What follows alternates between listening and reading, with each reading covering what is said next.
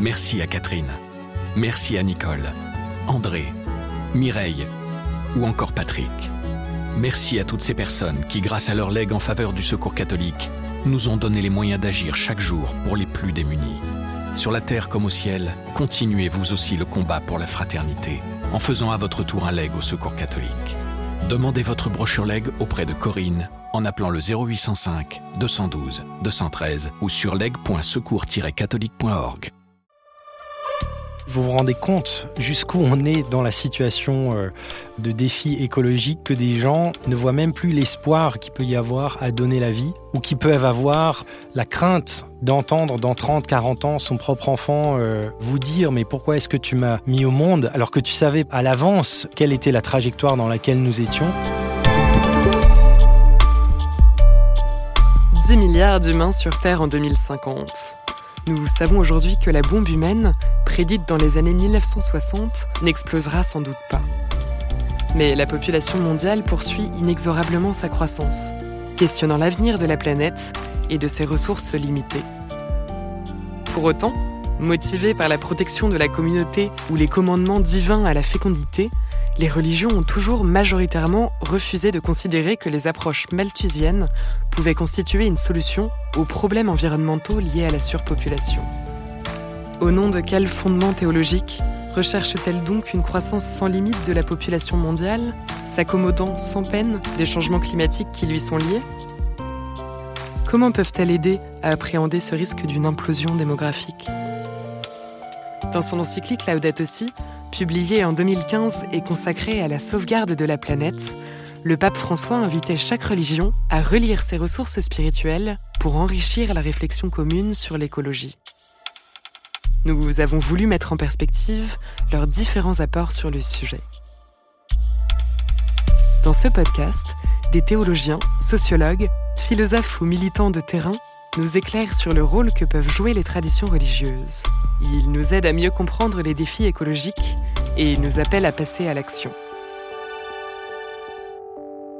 Vous écoutez la cinquième saison de Place des religions.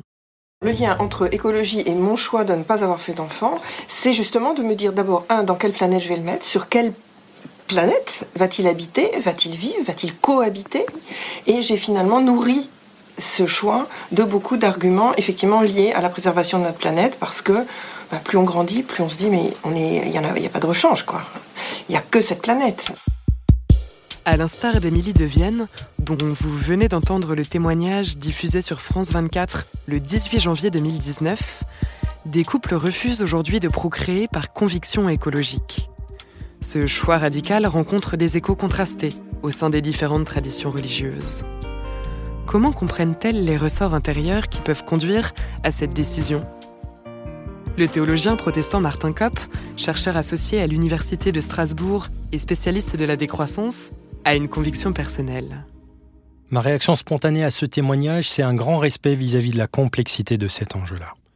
Et dans une réponse qui est peut-être très protestante, mais je l'assume comme telle, le fait que pour moi, ce sont vraiment des questions qui relèvent de la conscience personnelle ou euh, la conscience euh, et la réflexion, la délibération éthique du couple, et que je me dis, vous vous rendez compte jusqu'où on est dans la situation euh, de défi écologique que des gens ne voient même plus l'espoir qu'il peut y avoir à donner la vie, ou qui peuvent avoir la crainte d'entendre dans 30, 40 ans son propre enfant euh, vous dire mais pourquoi est-ce que tu m'as mis au monde alors que tu savais à l'avance quelle était la trajectoire dans laquelle nous étions, c'est dramatique et pour moi ça sonne vraiment comme un appel à un sursaut face aux défis écologiques et un grand respect de cette décision éthique qui n'est pas évidente. Si ce dilemme éthique interroge en effet l'espérance que chacun peut avoir en l'avenir du monde, il questionne aussi les changements à opérer dans nos modes de vie pour continuer à garantir la possibilité d'une population croissante sur Terre. Fabien Révol, théologien spécialiste de la théologie de la création et maître de conférences à l'Université catholique de Lyon. La question de la démographie et du choix démographique dépend du regard d'espérance que l'on porte sur la situation. Et quand je dis ça, je le dis au sens fort, c'est-à-dire que on pourrait euh, se dire que euh, oui, effectivement, l'Église catholique encourage euh, la famille humaine à, être féconde, Mais dans les conditions actuelles, c'est pas possible. Alors, quand on dit ça, qu'est-ce qu'on dit? On dit qu'effectivement, il y a une population humaine qui est nombreuse et qui aspire à un niveau de vie matériel qui exerce une pression écologique telle que ça met en péril la capacité même de l'habitation de la planète. Donc, dans ces conditions, peut-être faut-il mettre euh, un frein. Ensuite, est-ce que ce frein, il est permanent ou est-ce qu'il est provisoire? Si on craint que euh, à l'avenir l'humanité ne renonce pas à son niveau de prospérité et de vie matérielle, alors effectivement, il faut songer à restreindre la démographie de manière assez urgente, puisque euh, la planète Terre n'aura jamais la capacité d'encaisser une telle pression écologique dans sa capacité de portance et de renouvellement. En revanche, si on se dit que euh, l'écologie intégrale, euh, par exemple, va gagner du terrain et va conquérir euh, les mentalités, les cultures dans nos civilisations, ça veut dire que des transitions de mode de vie vont advenir et que du coup notre façon d'envisager le confort matériel va se transformer grâce à l'inspiration du mouvement de la sobriété que le, pape François nous invite à vivre euh, au chapitre 5 et au chapitre 6 de l'Audate aussi. Et dans ce contexte, oui, effectivement, la Terre aura euh, probablement encore longtemps la capacité d'accueillir une famille humaine nombreuse. Ce dilemme qui consiste à concevoir ou non des enfants au nom de ses convictions écologiques est exprimé par une infime minorité. Il ne peut être d'ailleurs considéré comme prioritaire dans la réponse à apporter aux défis écologiques. C'est ce qu'étaye le rabbin franco-israélien Yeshaya d'Alsace, de la communauté Massorti en France, qui se situe entre le judaïsme libéral et le judaïsme réformé, et le théologien protestant Martin Kopp. Faire le choix de ne pas faire d'enfants pour des raisons écologiques me semble une attitude respectable et peut-être responsable, maintenant en même temps dérisoire. Parce qu'effectivement, la question démographique joue un rôle essentiel dans les problématiques environnementales. C'est évident que dans l'histoire de l'humanité, à partir du 19e siècle et de l'ère industrielle, l'humanité s'est mise à croître de façon euh, immense, exponentielle, et qu'elle ne peut pas continuer comme ça. Mais c'est une vision statistique, c'est une vision globale. La statistique, évidemment, elle est faite d'individus, de petits chiffres qui se cumulent. Mais est-ce que pour autant, il ne faut pas faire d'enfants? Ça me paraît là, du coup, un peu dérisoire. Ce qui est vrai, mais je crois que là-dessus, l'humanité doit y réfléchir, en tant que groupe, elle ne peut pas continuer à croître de façon indéfinie sans en payer les conséquences, tout en voulant, en plus de façon paradoxale, augmenter son niveau de vie. Et donc on est là dans des dossiers extrêmement euh, complexes. Martin Kopp. Mais qui, à mon sens, face aux défis écologiques, ne sont pas les premières des questions. Il y a bien sûr la vie intime, mais si on réfléchit comme chrétien à la réponse face aux défis écologiques, pour moi, c'est pas d'abord dans euh, le dossier de la démographie, c'est d'abord dans le dossier de la technique et en particulier dans le dossier de l'économie et de notre société consumériste. Face aux défis écologiques, pour moi, une chose qui est très importante à rappeler, c'est que vraiment la question démographique, si elle n'est pas évoquée en général ni dans nos théologies protestantes, euh, ni dans des forums comme l'ONU ou les COP climat, c'est pas pour rien. Alors tout en reconnaissant que bien entendu, il n'est pas anodin que l'humanité soit passée de 2,5 milliards de personnes en 1950 à presque 8 aujourd'hui et qu'on va vers un plateau, hein, selon l'ONU, on irait aux environs de 10. Le dernier des rapports de l'ONU estime même que peut-être il y aurait une décrue, donc on n'est pas du tout sur une croissance exponentielle infinie, mais c'est évidemment un enjeu qui participe de la grande équation générale qu'on partage sur l'écologie de telle ou de telle manière.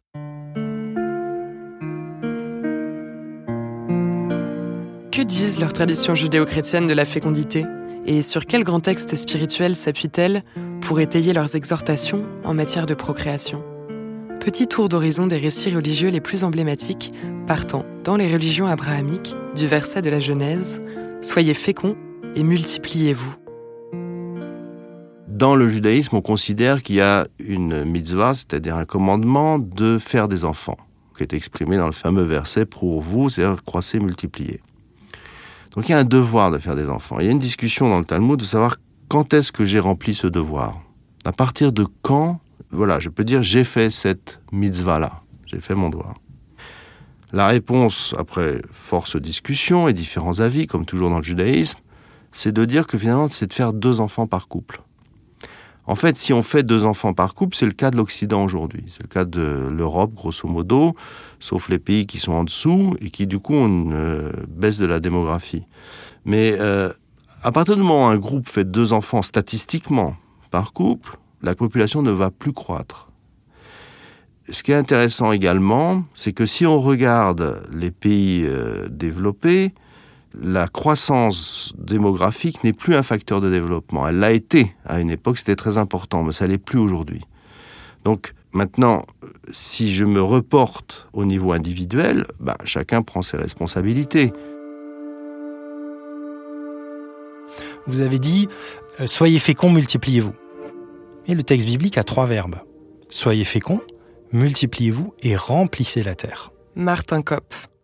Et c'est très important. Et l'exégète catholique, d'ailleurs Paul Beauchamp, a une magnifique euh, étude du texte de Genèse 1, où il met bien en avant le fait que ces trois verbes se trouvent dans une suite logique. Dieu bénit pour être fécond, la fécondité permet la multiplication, et la multiplication permet le remplissage d'un espace créationnel. Et ça, c'est fondamental parce que ça veut dire que la fécondité et la multiplication sont des moyens en vue d'une fin qui est en dehors d'elle. La fin, c'est que l'espace créationnel, qui ici, pour la parole de bénédiction à l'être humain, est la terre, et je le dis en passant la terre, ce n'est ni le ciel ni les eaux, qui sont deux autres domaines qui sont mentionnés en Genèse 1. Ça veut dire que je n'aurais même pas le droit de me multiplier comme être humain pour prendre possession du ciel, confère tous les avions et tout ce qu'il y a, ou pour prendre possession des eaux confère tous les bateaux, la pollution sonore, le fait que le premier lieu de disparition du vivant aujourd'hui, ce sont les, espaces maritimes. Non, c'est la terre, c'est le sol sec. L'hébreu dit le sol sec. Donc la finalité de la croissance démographique n'est pas en elle-même, et d'ailleurs elle s'arrêterait où? Je veux dire, c'est absurde. On va jusqu'à 80 milliards de personnes sur la planète. Ça n'a pas de sens. Théologiquement, pour moi, c'est de dire Dieu crée la création, ou plutôt cette espace créationnel minuscule qu'est la planète Terre, Dieu veut que ce soit une maison, c'est-à-dire que ce soit habité et habité à profusion. Mais donc, c'est ordonné à une fin qui est le remplissage. Pour autant, les différentes traditions religieuses appellent aujourd'hui, pour la grande majorité d'entre elles, à ne pas être dans une lecture trop littérale des textes. Il faut être très prudent dans le rapport au texte biblique sur ces questions-là, parce qu'il ne faut pas faire d'anachronisme. Euh, il faut avoir l'esprit que c'est un texte qui est écrit en Israël, dans un petit peuple minoritaire possiblement le Genèse 1 écrit en situation d'exil, donc avec un risque de disparition du peuple, où la question démographique et du nombre, ben c'est aussi une question de puissance et de subsistance juste du peuple vis-à-vis euh, euh, d'autres civilisations alentours qui risquent de le faire disparaître. Bon, avec tous ces garde-fous-là pour pas faire de mésinterprétation de mes usages du texte, dans la situation écologique d'aujourd'hui, on peut se demander est-ce qu'on a rempli et est-ce qu'au fond, l'humanité telle qu'elle est aujourd'hui sur la planète, sa croissance, et d'abord sa croissance économique, n'est-elle pas la cause de la décroissance du reste du vivant et en sens-là, un sacrilège ou un péché écologique? En effet, la question de la procréation a longtemps été corrélée, au sein des grandes religions monothéistes, à celle de la préservation et de la survie des fidèles. Dans les premiers temps de l'islam, le devoir de se marier et d'engendrer une descendance visait ainsi à accroître la communauté de croyants. Démentant un cliché persistant, les pays musulmans ont connu ces dernières décennies un déclin brutal de leur fertilité. C'est ce que confirment les chercheurs, qui expliquent aussi qu'il n'existe pas de comportement reproductif spécifique aux femmes musulmanes. Encourager la natalité permet de perpétuer l'espèce humaine, mais aussi de s'imposer et cela peut être encore d'actualité aujourd'hui. Dans les religions asiatiques, par exemple, le discours religieux sur les naissances, lorsqu'il existe, n'est pas tant théologique que politique.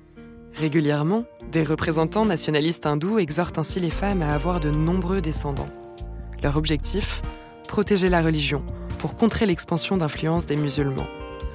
En Birmanie ou au Sri Lanka, des moines bouddhistes et nationalistes tiennent des discours similaires. Et sur ce terrain, le judaïsme occupe une place particulière, notamment dans l'État d'Israël. La question de la démographie juive est une question tout à fait à part. Yeshaya d'Alsace. Les juifs sont 15 millions dans le monde, ils sont 0,00 je ne sais combien de la population mondiale. En fait, ils ne comptent quasiment pour rien statistiquement. À partir du moment où un petit groupe n'a plus de véritable dynamique démographique et risque fort de disparaître. C'est ça la préoccupation des Juifs d'arriver à se maintenir. Cette préoccupation n'est pas nouvelle. D'abord, on l'a déjà dans la Bible, et elle a été à travers tous les siècles de l'existence juive, et à plusieurs reprises, les Juifs ont failli disparaître, statistiquement j'entends. Il va de soi que la démographie juive a été très fortement heurtée par les diverses persécutions, conversions forcées et assimilation, et puis finalement euh, génocide avec la Shoah. Dans l'État d'Israël, les prédictions disent qu'en 2050, il y aura à peu près 16 millions d'habitants dans l'État d'Israël, qui en est à peu près à 8-9 millions actuellement. C'est euh, peut-être tout à fait euh, bénéfique pour la démographie, mais ça devient inquiétant pour l'environnement, parce que l'État d'Israël est très petit. N'importe quel juif du monde a ce souci de la préservation de son groupe juif et de faire des enfants et de faire que ces enfants soient juifs. Je crois que c'est dans la tête de la plupart des juifs. La plupart des courants du judaïsme estiment désormais que le commandement divin de se multiplier s'applique en priorité aux hommes. La femme est donc libre d'employer des moyens pour espacer ou limiter les naissances. Mais ces interprétations cohabitent avec celles des ultra-orthodoxes, qui sont bien plus natalistes. En Israël, ces communautés comptent 6 enfants en moyenne par femme, soit le double de la moyenne nationale. En ce qui concerne maintenant la population euh, très orthodoxe, elle fait plus d'enfants non pas pour des questions de niveau de vie, mais pour des questions d'idéologie. C'est-à-dire que le peuple juif ayant été très durement touché par euh, la Shoah, le génocide, il faut redresser en quelque sorte la barre. Et euh, le monde très orthodoxe a été quasi éliminé. Il faut bien comprendre que à la sortie de la Seconde Guerre mondiale, ce monde est disloqué totalement. Qu'en est-il dans le christianisme? Sur le fond, concevoir et mettre un enfant au monde est, dans une perspective biblique, toujours une bonne nouvelle. Les réticences à faire de la natalité une variable d'ajustement écologique sont bien compréhensibles. En revanche, les chrétiens, catholiques comme protestants, se rejoignent sur l'importance de créer les conditions d'une régulation par un discernement. Et ce, à travers l'éducation à la parentalité responsable et l'accès à la santé. Pour contrôler les naissances, le magistère catholique, par ailleurs fermement opposé à l'avortement, confie ainsi au couple la responsabilité, en conscience, d'effectuer cette régulation, si possible par d'autres moyens que la contraception chimique. Une restriction qui n'est pas en vigueur dans les églises luthéro-réformées et évangéliques. Dans le protestantisme français, il y a effectivement euh, un accord et une position plutôt libérale sur la question de la contraception. L'enjeu de l'avortement ou de l'interruption volontaire de grossesse, lui, demeure aussi un lieu où il y a une multiplicité des positionnements et où il peut y avoir aujourd'hui encore des lignes de désaccord avec certains courants évangéliques par opposition à des courants plutôt euh, luthéro-réformés, avec euh, du côté évangélique vraiment la compréhension aussi non seulement bien sûr du, du statut de l'embryon éventuellement, mais l'idée théologique fondamentale que la venue d'un enfant est une bénédiction, que c'est un don de Dieu, qu'il y a un projet de Dieu pour une personne, et que à cet endroit-là, l'interruption volontaire de grossesse n'est pas envisageable, pas même pour certains, pour les cas les plus stricts, pas même dans le cas éventuel d'un avortement thérapeutique. Et là, on est effectivement sur euh, des positionnements divers, quand du côté luthéro-réformé, avec le rappel constant de la gravité euh, de cette décision-là et la conscience que face à un mot qu'on utilise souvent, la question de la banalité ou de la banalisation, euh, on ne pense pas qu'il y ait un risque euh, dans le réel, hein, pas sociétalement, mais dans le réel, c'est toujours une question grave pour les femmes.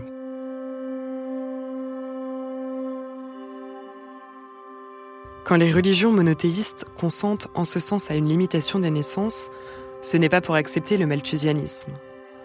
Avec son magistère officiel, le catholicisme est là encore plus explicite sur la question. Accuser l'augmentation de la population et non le consumérisme extrême et sélectif de certains est une façon de ne pas affronter les problèmes, écrit ainsi le pape François dans Laudato aussi. Une manière de cadrer le débat, alors que subsiste aujourd'hui aussi une forme de condescendance de la part des pays riches, exhortant les pays pauvres à avoir moins d'enfants, et que même figure malgré un faible taux de natalité parmi les plus pollueurs. Ce que le pape dit dans l'Audate aussi, au numéro 50. Fabien Revol. Il dit, au lieu de résoudre les problèmes des pauvres et de penser à un monde différent, certains se contentent seulement de proposer la réduction de la natalité. Tout est dit dans cette phrase, c'est-à-dire que la réduction de la natalité devient une sorte d'étendard que l'on agite face à la question de la crise écologique, mais qui nous sert à dévier notre attention du vrai problème. Le vrai problème, c'est pas la natalité, le vrai problème, c'est les modes de vie. Et donc, dans ce paragraphe 50, le pape François nous dit que c'est bien de pouvoir euh, continuer à faire grandir la famille humaine, à condition qu'on accepte de changer de mode de vie et qu'on accepte de mettre en œuvre la sobriété qui émane et qui découle de la perspective de l'écologie intégrale. Philosophe, Isabelle Priolet, auteur de Penser les fondements philosophiques de la conversion écologique, relie la position du pape François aux valeurs prônées par l'écologie profonde, qui se caractérise par la défense de la valeur intrinsèque des êtres vivants et de la nature dès l'aube des années 1970. L'écologie profonde, c'est une philosophie de la vie, qui voit dans la vie, comme le pape François d'ailleurs, une valeur propre, inhérente. Donc l'écologie profonde, elle ne peut pas être contre la vie. Elle ne peut pas prôner une diminution de la natalité. Mais par contre, elle explique bien ce qui fait la valeur de la vie. Ce qui fait la valeur de la vie, c'est sa diversité. Quand il y a de la diversité, il y a de la richesse, il y a de la résilience. Et le problème, c'est que euh, le développement de l'économie euh, tel qu'il est euh, malheureusement envisagé aujourd'hui, il est en train de détruire cette diversité. Des militants écologistes estiment que la question démographique est l'angle mort de la Aussi et regrettent que le pape François n'affronte pas davantage cette problématique. Ils auraient souhaité de sa part un positionnement beaucoup plus libéral sur la question de la contraception, de la régulation des naissances. Fabien Revol, qui a travaillé sur ces critiques, les juge toutefois infondées. Je pense que les gens, surtout la militance écologiste, n'a pas suffisamment bien lu ce paragraphe 50 de l'Audate aussi, qui est dédié à la démographie. Ouais, ça fait un paragraphe et c'est assez court dans l'Audate aussi. Cela dit, moi je pense qu'il est extrêmement pertinent et euh, à mon avis, euh, il met au défi nos représentations dans le sens où euh, le pape François ne dit pas qu'il faut avoir une fécondité débordante dans toutes les circonstances. Il conditionne la possibilité de la continuation de cette fécondité au fait qu'on change de vie. Donc ça veut dire que, de manière implicite, bah, si l'être humain n'est pas capable de changer de mode de vie, il faut peut-être qu'il limite sa natalité. Ce qui correspond à la situation actuelle, en fait. Et donc, effectivement, les gens qui constatent que l'être humain n'est pas capable de changer de mode de vie, il faut certainement qu'ils s'interrogent euh, sur la surpopulation qu'on risque d'amener dans les générations futures si on ne se limite pas. Alors après, euh, toujours dans ce contexte de, développement social, économique, euh, au sein de, malgré tout, du paradigme technocratique et techno-économique, effectivement, l'amélioration des conditions de vie de l'homme, de sa longévité, de sa santé, dans beaucoup de pays en voie de développement, ça crée un, un boom euh, démographique. Mais il y a aussi le fait que cela s'accompagne dans un deuxième temps d'une augmentation du niveau de l'éducation et d'une plus grande réflexion sur ce qu'est la, parentalité, l'accueil de la vie. Et à travers ces phénomènes-là, il y a une maîtrise de plus en plus possible bah, de la natalité et de la croissance démographique. Donc le niveau d'éducation est censé s'accompagner d'une petite baisse de la natalité. Donc le, pape François l'indique aussi ça, en disant euh, si tous les pays acquièrent un certain niveau de développement, le niveau d'éducation va, va permettre aussi une meilleure régulation de la natalité. Plus on augmente le niveau de vie des gens et leur niveau d'instruction, moins ils font d'enfants. Yeshaya d'Alsace. Ça ne veut pas dire qu'ils vont en faire plus du tout, mais c'est-à-dire qu'ils calculent, ils savent quand est-ce qu'ils veulent en faire et ils calculent aussi à l'avance combien ça va leur coûter, etc. Et donc euh, la question démographique, elle se règle tout simplement par euh, l'instruction et le choix des gens de faire les enfants dont ils ont euh, envie de faire et, que finalement, j'en reviens au texte talmudique, deux par famille, c'est très bien. Statistiquement, encore une fois, c'est une statistique. Maintenant, certains en font plus, d'autres en font moins, et ça regarde chacun. Chacun a cette liberté.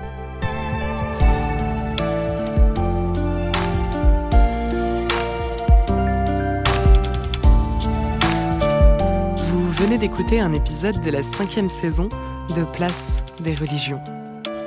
S'il vous a intéressé, n'hésitez pas à le partager et à vous abonner à notre podcast. Place de religion est à retrouver sur toutes les plateformes, sur le site et l'appli La Croix.